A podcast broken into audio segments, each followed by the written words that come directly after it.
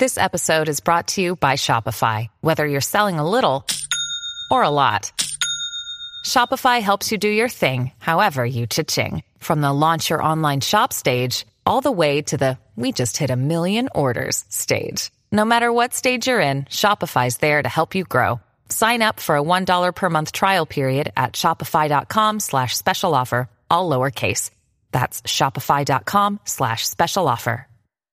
毎週木曜日のこの時間は今月から三好豪平のブラッシュアップお送りします。さあ、三好さん、今日の話題は何でしょう、あの、今日はですね、えっと、ええ今週末、7月15日の土曜日に、1日限定の上映会と対話イベントっていうのが予定されている、まあ、一本の映画があります。なんというで、これがラジオ下かじろ。あの時、あの街の音楽から今ここへというですね、えっと、作品なんですけれども、ええ。っと、まあ、これちょっと作品のご紹介の前にですね、はいはい。またしてもこれちょっと、あの、お二人、そしてリスナーの皆さんにちょっと問いかけから始めてみたいんですけど、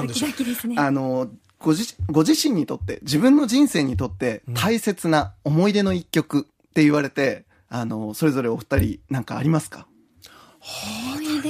切ない曲か、何かな。自分のい人生の一曲みたいなこととか。まだ23年も生きていないので、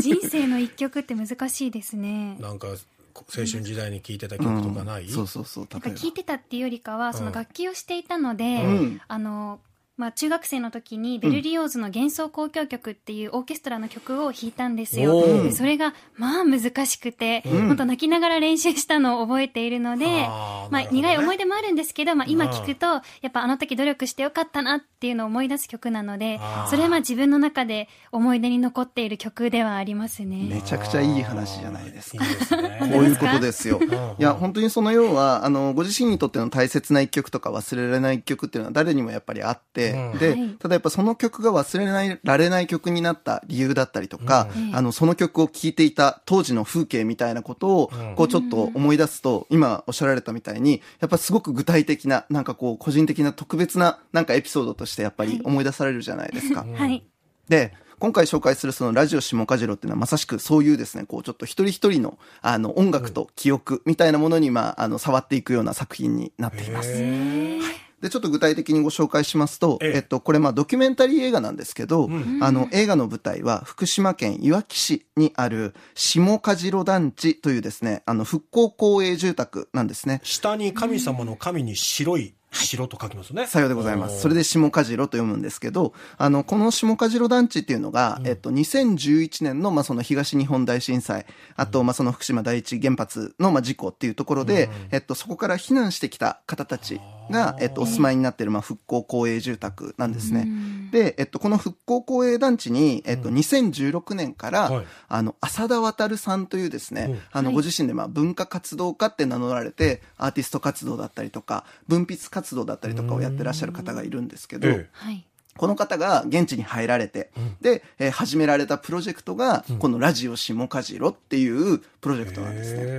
へで、このラジオ下かじろどういうことをやったかっていうと、あの、割と結構シンプルで、下かじろ団地に入って、で、その住民さんたちにですね、えっと、まあ、この団地に越してくる前の、えっと、昔の住んでいた場所、とか、そこの思い出みたいなお話をですね、もう本当にお部屋に行って、で、聞かせてくださいって言って聞くんですって。で、そしたら聞いてるうちに、やっぱりこう、ふとですね、えっと、思い出の曲だったりとか、あんたなんかこの曲とか知っとるみたいな感じで、ふっとこう、口ずさまれる瞬間があったらしくって、で、あ、あっと思ったんですって。で、そこから、えっと、その音楽じゃあちょっと聴いてみましょうよとかって言って、一緒に聴いて、で、すると、やっぱその音楽をまたきっかけに、すごくなんかこう、深いお話だったりとか、個人的な本当にこう、あの、そこまで聞けてなかったようなお話はい。が、あの、また、あの、どんどん聞けるようになってっていう、まあその活動を経て、あ、これ面白いなっていうことで、えっと、ラジオの形式でですね、あの、それを実際に収録して、で、えっと、それをですね、CD に焼いて、で、各世帯に、えっと、そのコピー CD をですね、まあ、配って、で、聞いてもらうっていうことをまず始めたんですって。ーで、そうすると、なんか少しずつ、やっぱりその、あの、団地の中にこう、機運みたいなものができていって、で、あの、今度は、あの、その活動2年ぐらい続けられたのかな？で、今度はそれを、えっと、じゃあ、あの、なんとかさんが言ってたその曲をさ、って、実際に歌ってみましょうよっていうことになって、で、ご自身がまあそのミュージシャンでもある浅田さんなので、ええ。浅田さんがですね、あの東京の仲間たちと一緒に、ん。えっとバンドを組んで、で、その生演奏をバックにその方の思い出の曲を実際に歌ってもらうっていうですね歌声喫茶みたいなことをやったりとかっていうことで、少しずつその音楽っていうのをキーあのキーにして、あのまあそのあのお住まいの方たちのあのまあ復興にまあ少しでもあのまあこう寄り添うような形で、あの一つ一つまあ思い出を引き引き取りながらこうなんかこう広げていった活動があるんですね。まあそれがまあラジオ下かじろっていうまあ活動でしたということなんです。あー確かにでも音楽と記憶まあ、例えばグルメ舌の記憶と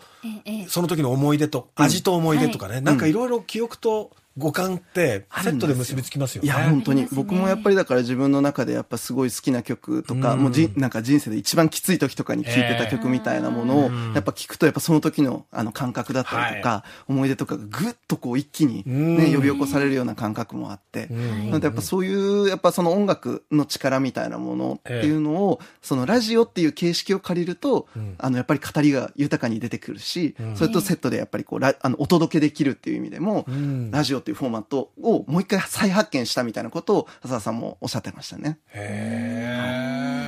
で、まあ、今回、まあ、その、あの、活動を実際にその、あの、映画監督であるです、はい。まあ、映像作家と、まあ、いうことなんですけど、ええ。えっと、小森遥さんというですね、えっと、方が、えっと、入られて、えっと、映画にまとめたのが、今回のその、ラジオ下かじろという、まあ、その映画の作品になります。で、小森さんご自身も、実はその震災直後から東北に移り住んで、えで、あの、その震災後の東北の風景だったりとか、人の営みをずっと記録して、でドキュメンタリー映画にですね、いくつか、あの、まとめられて、これ国際的に非常に高い評価も得たようなええ。作品になったんですけど、その方が、まあ、今回のそのラジオ下かじろの活動を、えー一緒にまあ、並走して、で、ドキュメンタリー映画になったっていうのが、今回上映される形になります。ー。その場所が今度は西南学院大学で？はい。あの、今週末7月15日に、まあ、その、まず映画の上映会ということええ。で、1日限定なんですけれども、えっと、西南学院大学の西南コミュニティセンターホール。で、えーまずこのラジオ下かじろが上映されるんですけど、はい。えーこの場には、えっと、浅田渉さんと小森遥さんご本人もですね、ええ。いらっしゃって、まあ、上映後の、えっと、トークも、えっと、はあ予定されているというのがまず一つ。うん。で、さらに、ここからですね、あの、その上映会が終わった後、会場をですね、そのまま隣の駅の東神町の方に移しまして、はい。はい。で、東神町の関東館っていう小劇場あるんですけど、はい。はい。の、そちらでですね、あのーその、あの、活動をまとめた今度は CD があるんですけど、うんそれを実際に、えっと、浅田さんと小森さんと一緒に聞きながら、あの、その、あの、なんか、視聴会というかですね、あの、その音源を実際に聞いた後、こう、対話をするようなですね、あの、対話イベントっていうのもあの、少人数で今度はそれをですね、あの、やるっていうことを二段構えで用意されてるみたいですね。これはもう事前に申し込む必要があるんですか？はい、あのーその対話イベントの方は、事前の申し込み口もですね、ええ。えっと、用意されてあるんですけれども、はい。映画に関しては、あの、当日券のみのですねあ、あの、事前予約不要ということになってますので、ええ。あの、このお話聞いて、もしちょっとご興味、あの、抱かれた方はですね、ええ。西南にもう直接ですね、ええ。あの、行っていただいたらですね、うんうんうん。はい、見ていただけるかなと思います。じゃあ時間ちょっと詳しく言っておきますけども、7月15日土曜日午後1時30分会場、午後2時開始、夕方5時頃に終了予定となっているのが、ラジオ下かじろ福岡上映会の方ですね。はい。場所は西南学院大学内にあります西南コミュニティセンターホールと。えー一般1500円、学生は1000円となっております。で、対話イベントの方は、はい。えー7月15日日曜、え土曜日ですね。土曜日ですねこれ失礼しましたはいえー午後6時会場、午後6時半開始、午後8時半終了となっております。はい東神町プラザ関東館カルチャーホールで行われまして、こちらは参加費500円現地の現金払いとなっております。こちらは事前予約もはい。受付中ということですね。はい。はいああ、これどんなイベントになるのかな。楽しみ。で、ちょっと映画を見てみたいなと思いいや、これましたね。本当に、あの、もう、田畑さんやっぱほら音楽もお好きですから、はい。ええやっぱりね、音楽がやっぱりですね、こうやっぱ、こう引き連れてくるものみたいなものを本当に目の当たりにするし、あの、特にやっぱその、当時の人たちっていうのは、やっぱ歌謡曲みたいな形で、みんなで一緒に口ずさめる曲がやっぱあるんですよ。で、それをやっぱりこう歌っているところに一緒にみんなで歌ったりとか、もうそこでですね、まあ本当美空ひばりさんの例えば愛さんさんと愛さんさんみたいなやつをちょっとみんなで歌うシーンとかあるんですけど、人生って不思議なものですね、みたいなこととか が歌詞にあるわけじゃないですか。もうちょっとね、グッときますよ、本当に。めちゃくちゃいい映画です、本当これ。で、その歌を通して、また浮かぶ景色っていうのは人それぞれ違うっていうところがまた面ね、白いところです面ね。白いでしょうね。同じ時空にいるのにみんながそれぞれ違う風景を思い浮かべながら同じ曲を歌っているっていう。はあなんか頭の中みんなマルチバースだよ。本当そうです。本当にそうそんな感じになってで。ますすよね。えー、ラジオ下かじろの上映会がこの週末土曜日、西南学院大学で行われます。そしてその後対話イベントが東神町プラザ関東館カルチャーホールで行われます。その、えーイベントについて今日は三好さんに教えていただきました。ありがとうございました。ありがとうございました。ここで Google ポッドキャストをご利用の方へお知らせです。Google ポッドキャストは2024年6月23日をもってサービスを終了します。引き続きこの番組をお楽しみいただくには、ラジコ、Apple ポッドキャスト、Spotify、Amazon Music、